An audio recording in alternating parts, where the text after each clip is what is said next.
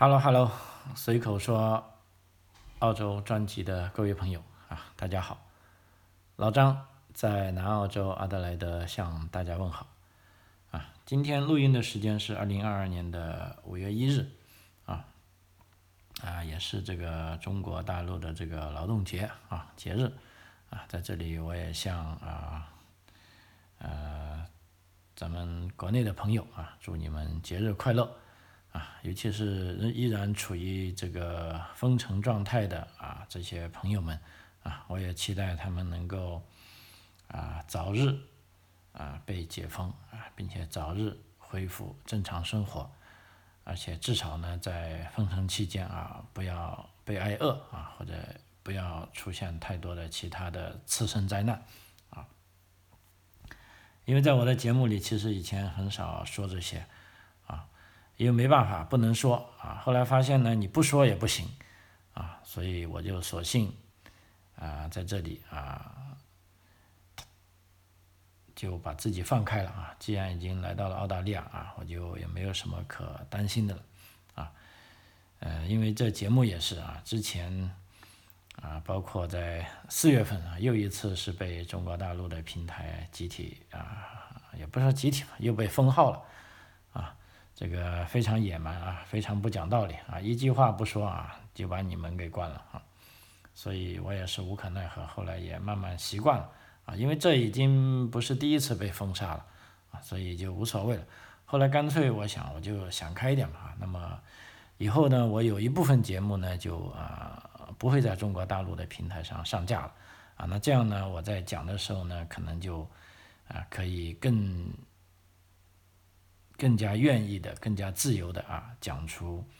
啊我自己的声音啊，包括我也会讲一些啊中国政府或者很不喜欢民众讨论的问题啊，这些民主啊、自由啊、大选呐啊，甚至封城啊，现在比如说他们把封城叫做这个呃静态管理啊，呃这个我也是只有呵呵了哈。好，这个言归正传啊，今天跟大家。啊，分享一下关于即将到来的这个澳大利亚的联邦大选啊，因为联邦大选的日期是五月二十一号啊，那么今天是五月一号啊，其实离大选也就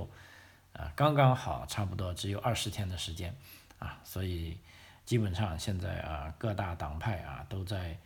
啊向选民啊这个发表自己的政策啊，并且跟竞争对手啊进行辩论。啊，那么这一次呢，依然也是有一个绕不开话题，绕不开的话题啊，关于这个呃国家安全问题啊，关于这个呃中国问题啊，因为事实上按照以往的这个啊调查啊，大选前的调查，就是说对可以说对大多数澳大利亚人来说啊，国家安全问题基本上不可能成为改变选票的因素啊，就是说无论。啊，大家谁拿国家安全问题说事啊？就澳大利亚人都不会啊当真，就以国家安全问题来确定自己的选票啊到底投向谁啊？但是呢，国家安全呢又是一个比较好说话的问题啊，因为这个跟选民呢他是没有啊非常直接的关系啊，所以这个所有的这个政客呢也很喜欢拿国家安全问题来啊说事。啊，那么尤其是在这一次选举啊，包括前几天这个所罗门的事情啊，我不知道所罗门的事情啊，国内这个中国大陆是怎么个说法？因为所罗门这个国家呢，其实离澳大利亚很近啊，就是在澳大利亚的啊东北边吧，啊，大概是两千公里不到啊。我看了一下这个 Google 地图啊，那么在第二次世界大战期间呢，在太平洋战争上可以说。以美国为代表的这个啊盟军啊，跟这个日本啊，当然了，美国还有澳洲的帮助了哈，因为这个所罗门群岛啊这片海域呢，其实就是说通过南太平洋啊，尤其是要从美国来到南太平洋啊，通过南太平洋进入澳洲呢，是一个门户啊，所以它的这个战略位置相当重要啊。当年日本在啊攻打了珍珠港之后呢，就迅速南下。啊，占领了这个所罗门群岛啊，并且在这个拉波尔附近可以说修建了非常坚固的要塞啊，就扼守住这个南太平洋的门户。啊，其实这样呢，一旦扼守了这个门户呢，澳大利亚会觉得啊非常危险啊，因为从所罗门出发啊进攻澳大利亚那就是非常近的了，而且只要守住了所罗门群岛，那美国想援助、想帮助澳大利亚啊都是很难的事情啊，所以当时这个太平洋的反击战呢，也是从所罗门群岛开始的啊，当时美国驻澳大利亚军队的总部就在布里斯班。啊，那么布里斯班现在还有个麦克阿瑟广场啊，叫麦克阿瑟 shopping center 嘛，就纪念这个啊驻澳美军的总司令，啊啊，当时他是指挥啊美国陆军啊，在这个海军的帮助下啊，通过这个跳岛战术，最先打的就是所罗门，可以说是在太平洋战争上最血腥的几场战役啊。那么拉包尔战役是非常非常著名的啊。所以说呢，战后呢，就不论是美国和澳洲啊，都把这些所罗门群岛呢，呃，确定无疑的啊，就当成是自己这个家门口的东西，或者是用中国的话说，就是自己的后花园啊。那么这次不得了了啊！那么自从所罗门群岛在二零幺九年跟这个台台湾啊断交之后呢，就重新啊投入北京的怀抱。那么北京呢，为了兑现他的承诺呢，好就给所罗门群岛啊捐建了一个大概七千万元的一个体育馆嘛。因为所罗门群岛在二零二三年，也就明年嘛，要举办这个太平洋岛国的这个运动会啊。那么中国趁机就哎，那么我捐给你一个体育馆嘛，啊。那么按照台湾的说法呢，就是用这种啊金钱外交啊，把所罗门收买过去了啊。那么那个时候呢，啊，包括美国、澳洲呢。还不是很在意啊，直到近来又发现，就是说啊，所罗门跟中国呢是签署了一份关于安全方面的协议啊，这下就美国就慌了啊，因为美国视所罗门群岛为自己在南平南太平洋上一个是当然的后院啊，现在中国啊你把脚伸过来了啊，那么美国首先就坐不住了啊，当即就派了一些。啊，高级官员去访问所罗门群岛啊，并且在所罗门说了，如果中国有军事存在啊，所罗门的情况，那美国一定会做出啊相当严重的反应啊。那么现在所罗门群岛的这个领导人呢，也跑出来说，哎，我们跟中国其实没什么的哈，我们没有什么军事协议，而且中国呢也永远不会在所罗门有这个军事投射的情况啊。啊，但坊间呢并不相信，因为这个中国政府跟所罗门群岛政府签署的这份协议呢并没有公开，啊，但另一方面，澳大利亚媒体倒是拿到了另一份协议，就当时，呃，二零幺九年应该是十一月吧，啊，就所罗门群岛跟中国建交之后的几个月，啊，这份协议呢，据说就是在中国西安签署的。那么西安我们知道有个叫做。西飞吧，哈，应该是一个呃一个国防公司吧，哈，呃，既制造这个民用客机，也呃民用啊这个一些小飞机，也制造这个啊战斗机啊。这个公司呢跟所罗门群岛签了个协议，就是说会帮所罗门群岛更新三十条跑道啊，而且呢会卖大概六到七架小飞机给所罗门群岛啊，让所罗门成为这个。区域的航空中心，啊，那么这样一来呢，也让澳大利亚啊吃了一惊，哎，怎么中国啊偷偷的做了这些事情啊？我们现在才知道，啊，所以说呢，在这一次大选上呢，就，呃，在这一次大选活动中啊，这个中国问题呢，也是俨然成为一个大家啊互相啊争论的一个很大的问题，啊，但这个呢，就像。呃，跟十多年前不同了。就像我们以前看这个美国大选，我们知道啊，大家都喜欢拿中国说事，啊，但是无论谁上台啊，都对中国一贯的友好啊，因为要做生意嘛，啊，呃，但是三十年河东，三十年河西啊，现在情况不同了，啊，随着这个中国认为啊，你们美国已经不行了，啊，西方世界已经不行了啊，现在要我开始做，啊，领头羊了，我要指导世界了。啊，那么结果呢？现在啊，可以说，啊，这个所有的西方国家啊，啊，是所有的西方国家，因为我这里呢是，呃，代表我自己的立场，从我所看到的啊，估计跟中国大陆的朋友，你们从中国的这个官方舆论听到的可能有啊显著的不同啊。当然这个不要紧啊，正因为不同，我觉得我们才有价值啊。因为同一件事啊，你从不同的角度来看，它就是不同的啊啊。但是呃，事实就是事实啊，宣传就归宣传啊。所以这里包括我自己的节目啊，我是。认定为就是说要尽量啊有透明度，第二讲出真相，因为只有有了事实的真相啊，才能让呃听众更好的这个驾驭有害的信息啊，尤其是在这个民主社会啊，可以说这个啊信息量更多啊，因为没有审计嘛啊，那么这时候如果能够让信息自由流通啊，让人们能够。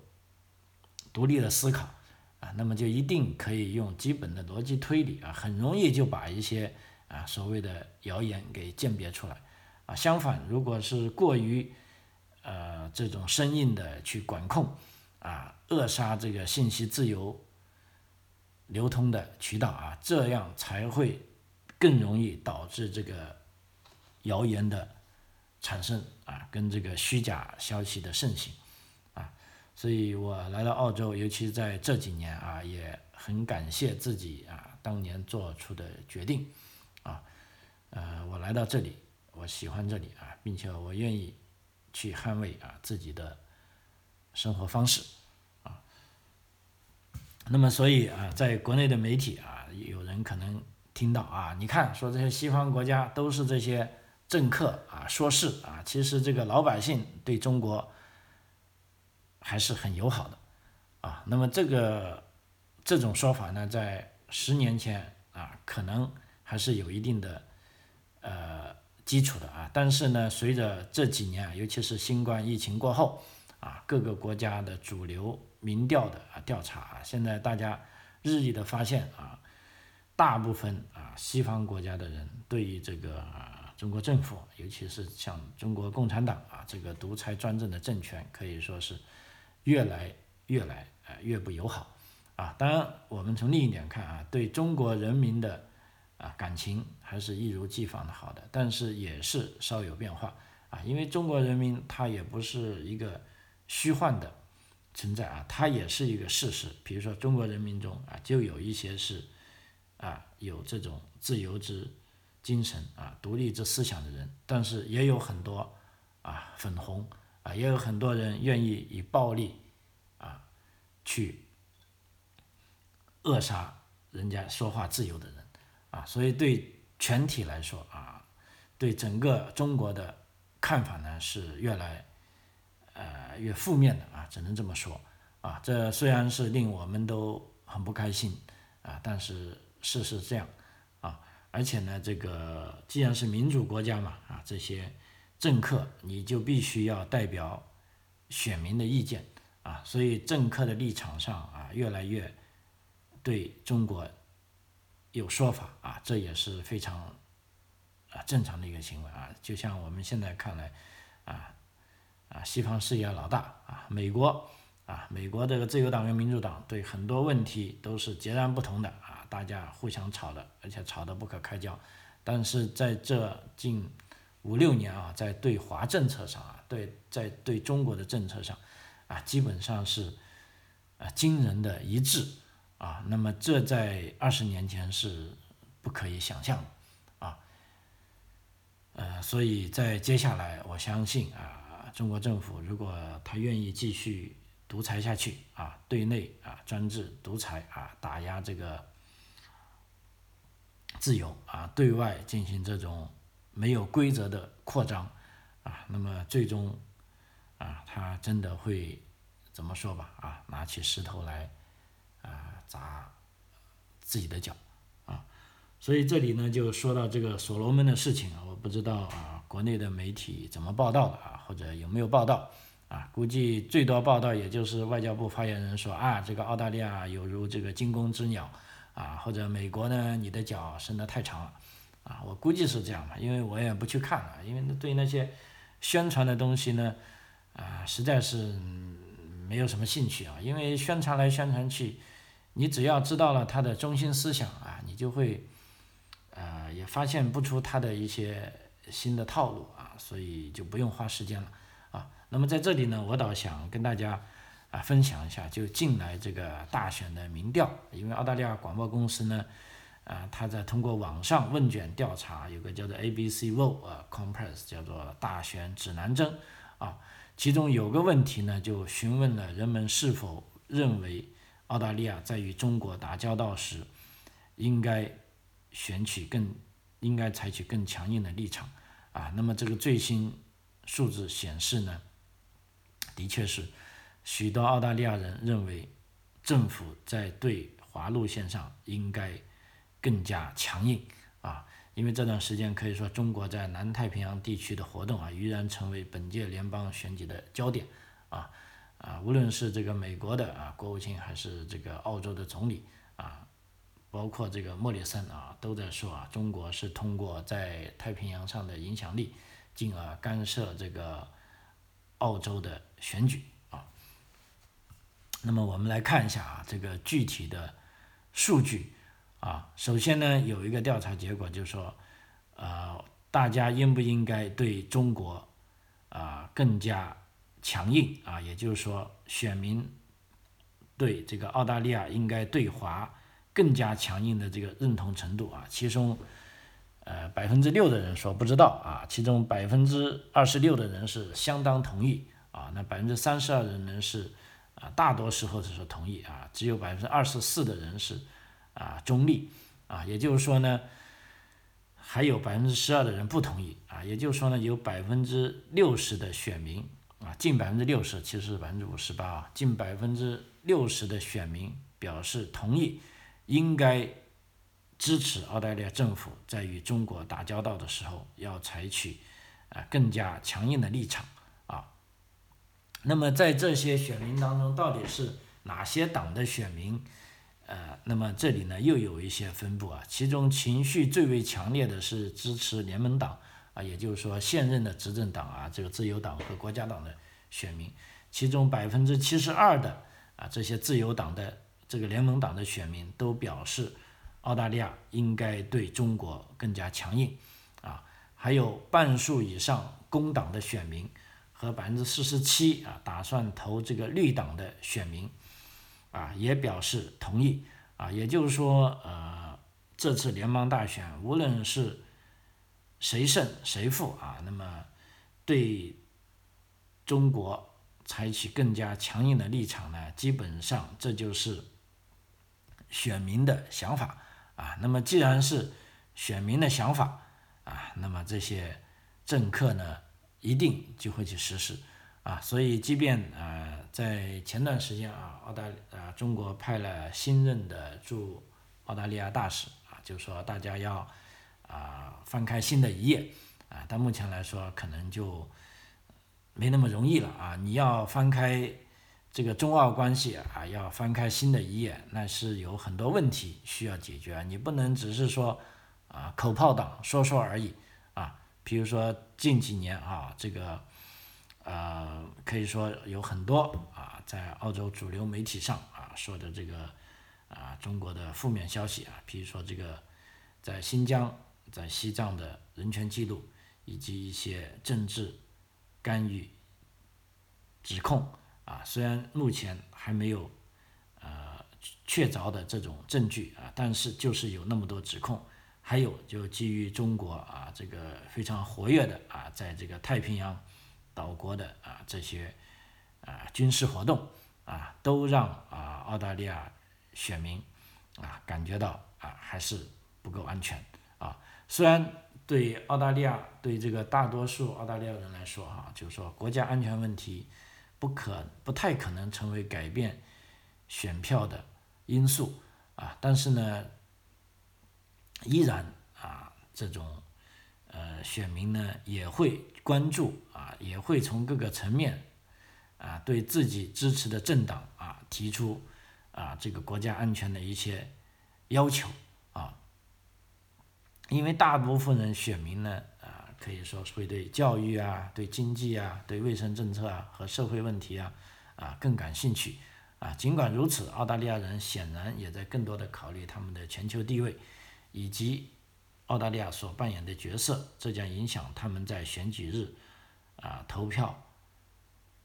到底应该投给谁啊。然而，虽然很多澳大利亚人希望政府对中国更铁腕啊，但是呢，在这种啊大选前的这个数字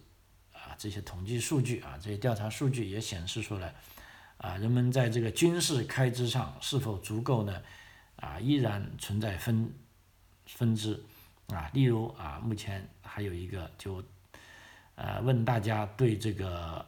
国防开支是不是已经高了啊？目前呢，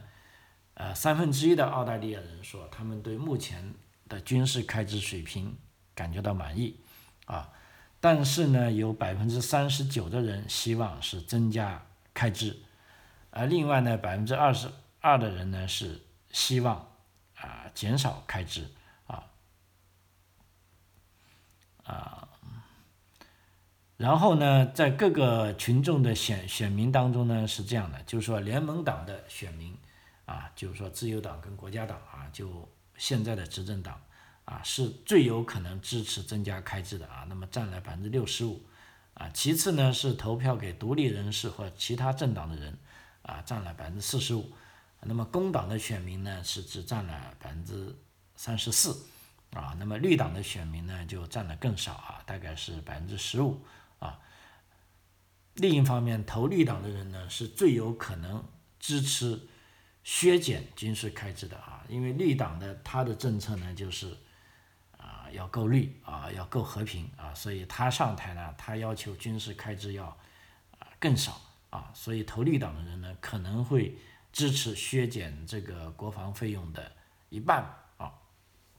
所以这个差距还是比较大的啊。嗯，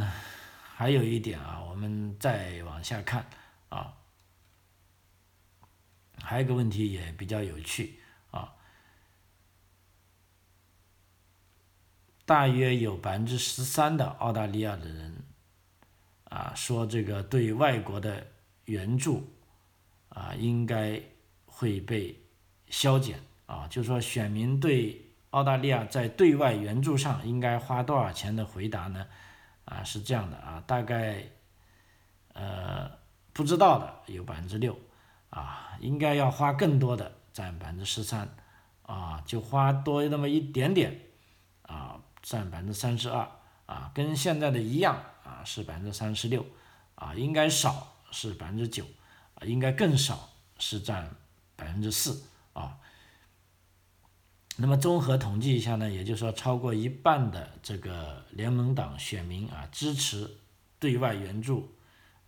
啊，保持不变，啊，百分之五十四的人啊，其中百分之二十一的人支持增加，啊，百分之二十二的人支持减少。啊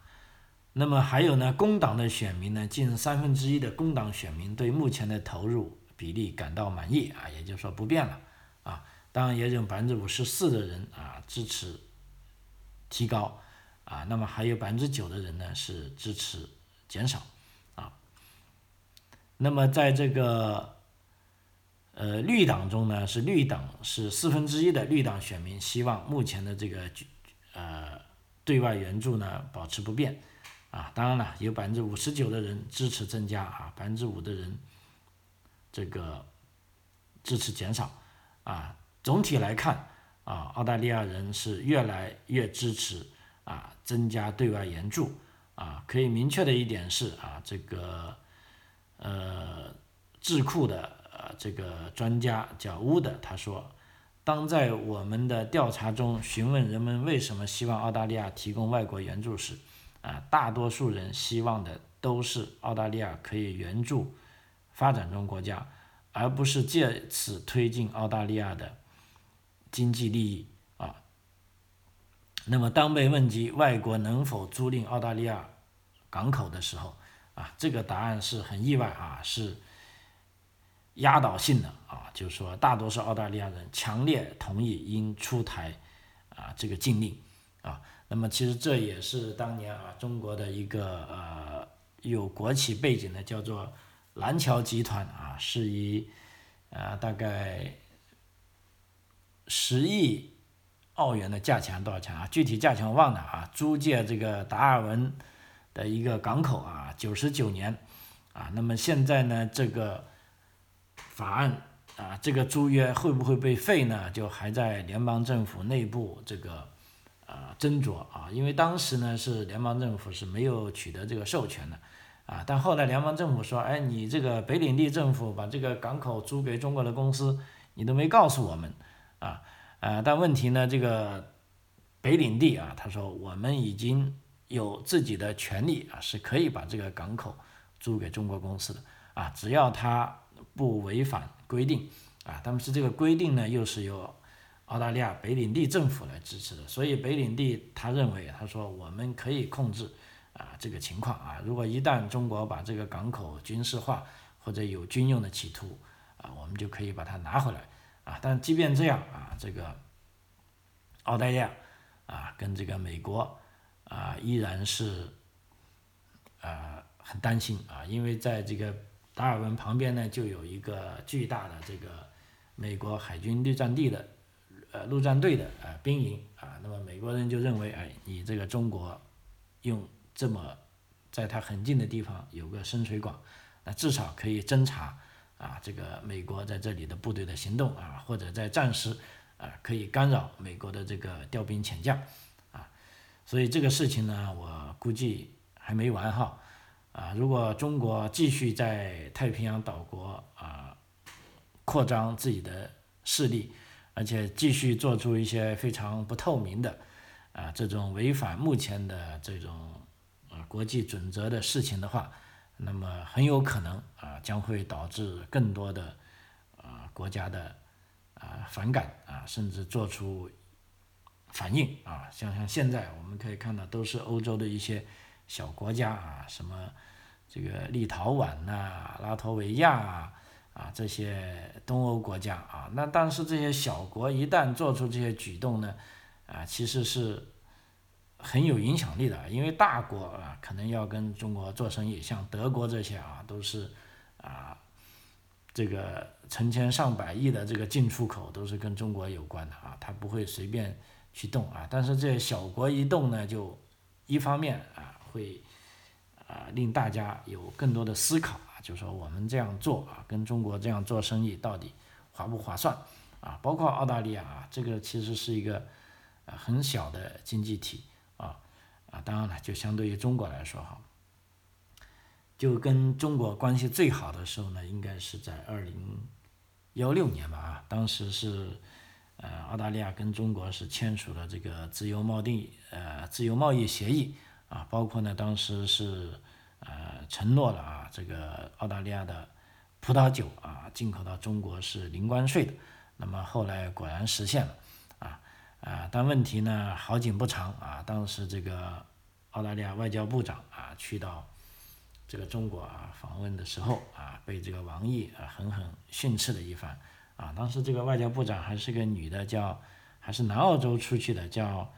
b i s h o t o n 啊，叫 b i s h o t o n 那回来之后呢，跟这个内阁成员一说呢，大家都很生气，啊，后来呢，就澳大利亚也有所思考了，就是说我到底值不值得啊？就是说要放弃自己的价值观，啊，跟中国达成贸易，啊，因为中国这个需求大，啊，政府有钱了，买买买啊，澳大利亚可以赚很多钱，啊，但是呢，这样你就必须要放弃自己的价值观，或者至少呢，你不能，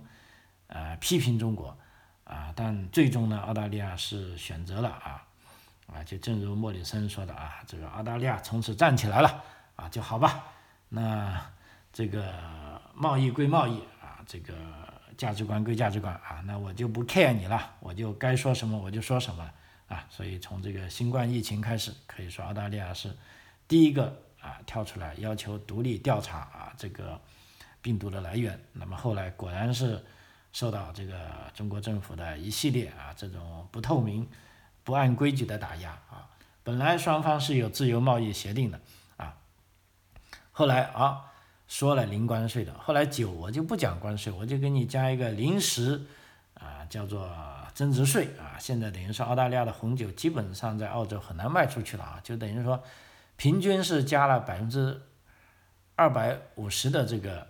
啊关税啊，你可以理解关税，当然它的名字可能不同哈。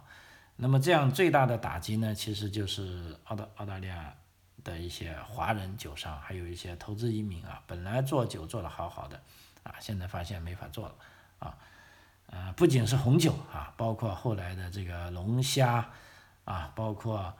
呃大米，包括木材，包括煤炭啊，那么可以说除了铁矿吧，铁矿还有可能是有这个工业生产的需要啊，不敢动澳大利亚。啊，但是如果一旦再动到铁矿呢，啊，那么大家都不用玩了，啊，所以现在澳大利亚可以说也很强硬，好吧？啊，你不让我出口葡萄酒没问题，那我就去出口东南亚，我出口日本不是一样的啊？就所以这个疫情之后，啊，事实上澳大利亚葡萄酒现在慢慢的已经恢复了，啊，那么按照澳大利亚的说法呢，已经找到了可以替代中国的市场啊，广大的市场啊，包含还有一个非常大的经济体啊，印度。啊，今年也跟澳大利亚、跟印度签订了这个自由贸易协议，啊，也就是说，印度依然有那么大的人口啊，虽然说经济总量，啊，跟中国还有很大的区别，啊，但是这两个都是民主国家啊，大家都可以啊互相批评的啊，所以呢，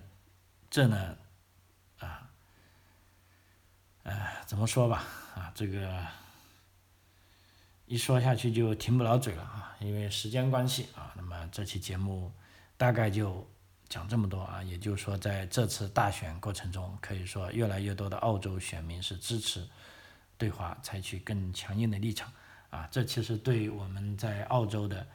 新移民啊，尤其是来自中国的新移民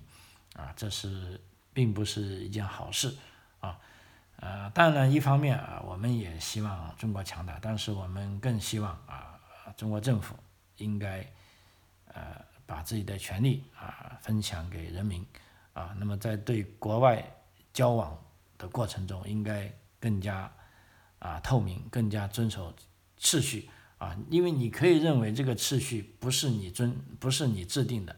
啊，那么你要么你就不要玩儿，啊，要么或者你足够强大，啊，你把这个秩序改了，然后让大家来遵守，我觉得这也是可以的，但是你不能说。你对签了的合同，啊，你不去执行，啊，或者呢，你偷偷摸摸的搞一些呃过多的这些呃小动作，啊，其实这都是不是君子之举吧，啊，好，这个随口说澳洲啊，这期节目就到这为止，非常感谢您的收听，我们下期再见，谢谢。